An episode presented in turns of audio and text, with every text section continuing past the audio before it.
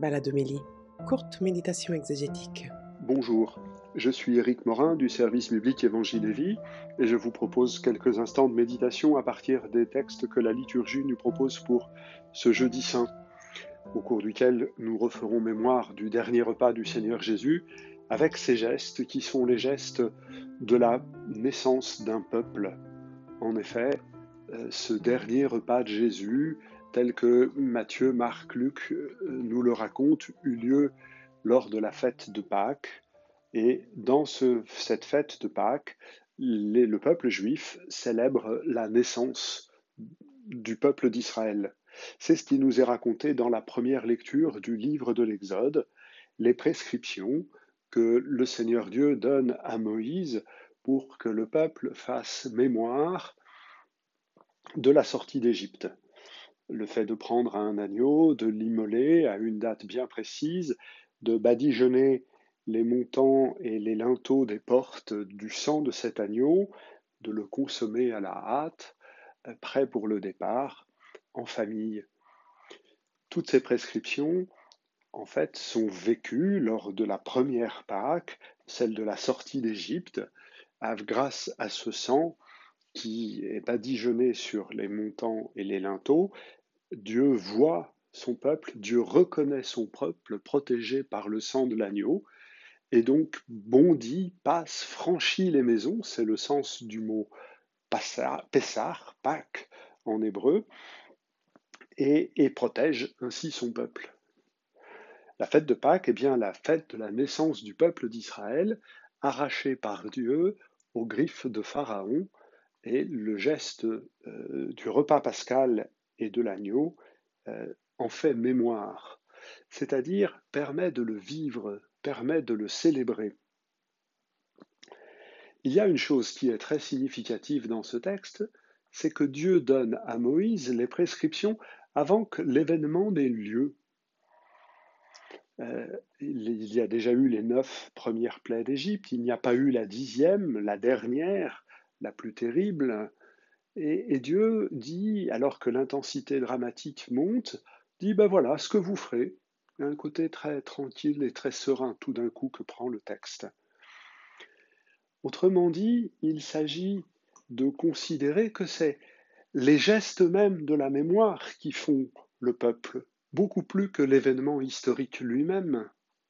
C'est parce que chaque année, Israël célèbre la Pâque qu'Israël est le peuple de Dieu. Encore une fois, faire mémoire, c'est vivre aujourd'hui. On le dit parfois pour le sabbat, mais on peut le dire également pour cette fête de Pâques. C'est pas tant Israël qui garde le sabbat, qui observe la prescription du sabbat, mais c'est le sabbat qui, étant observé, garde Israël, permet à Israël d'être maintenu. Eh bien, euh, pareillement, la fête de Pâques, c'est pas les Juifs qui euh, observent, qui gardent le rituel pascal, c'est le rituel pascal qui garde Israël et lui permet d'être année après année enfanté comme peuple de l'Alliance. Dans la deuxième lecture, nous entendrons le récit du dernier repas Jésus au cours duquel il rompit le pain, le bénit et le donna à ses disciples. Il prit la coupe, la bénit et la fit passer à ses disciples, en ayant à chaque fois dit des paroles totalement ineffables. Ceci est mon corps, ceci est mon sang. Ces gestes-là, pareillement, interviennent avant que l'événement ait eu lieu. Jésus donne ces gestes pour faire mémoire de lui, donc de son absence, mais il est toujours là, et faire mémoire de sa mort et de sa résurrection jusqu'à ce qu'il revienne. Pareillement, Jésus donne les gestes avant que l'événement ait eu lieu. C'est un signe de sa prodigieuse liberté par laquelle il se lance dans euh, sa mort et sa résurrection. Il est pleinement maître de son destin, il est pleinement maître de sa vie qu'il remet entre les mains du Père, et il sait que le Père le relèvera le troisième jour. Et c'est pourquoi il peut nous donner les gestes qui font faire mémoire de cela. Ces gestes de la fraction du pain et de la bénédiction de la coupe euh, sont des gestes qui annoncent et ouvrent l'avenir. Faites cela en attendant que le Seigneur revienne, dit Paul à la communauté de Corinthe. Et attendez-vous les uns les autres pour célébrer cette attente par laquelle nous nous préparons à, accueillir le Seigneur Jésus. La fraction du pain et la bénédiction de la coupe sont des gestes qui, de la mémoire, mais pas tant de la mémoire d'un événement passé, ce sont les gestes par lesquels nous faisons mémoire de notre avenir. Et comment vivre cela?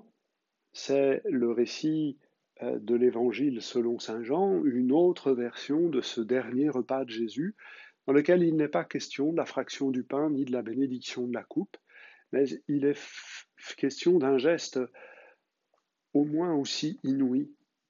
Jésus, que ses amis et, disciples appellent Maître ou Seigneur, se baisse et lave les pieds de ses disciples. Là aussi, faire mémoire de cette attitude de Jésus, c'est faire mémoire de notre avenir. C'est comme cela qu'il nous accueillera dans le règne.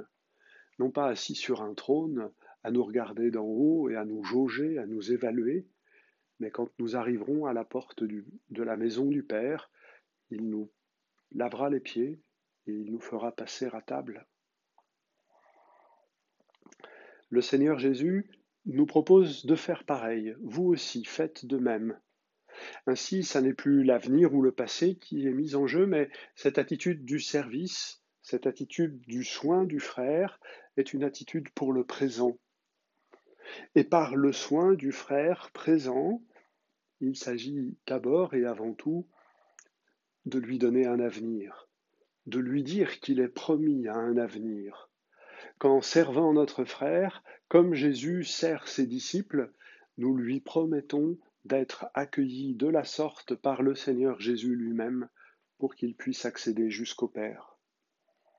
Ces trois lectures nous apprennent à faire mémoire, faire mémoire de ce qui s'est passé, faire mémoire de ce qui s'est passé pour le vivre au présent, parce que c'est un avenir, un heureux avenir, un avenir plein de vie euh, qui nous attend et que nous célébrons en chacune de nos Eucharisties et tout au long de ces jours de la Semaine sainte. Je vous souhaite à tous une belle et sainte semaine et avec une proximité paisible avec le Seigneur Jésus.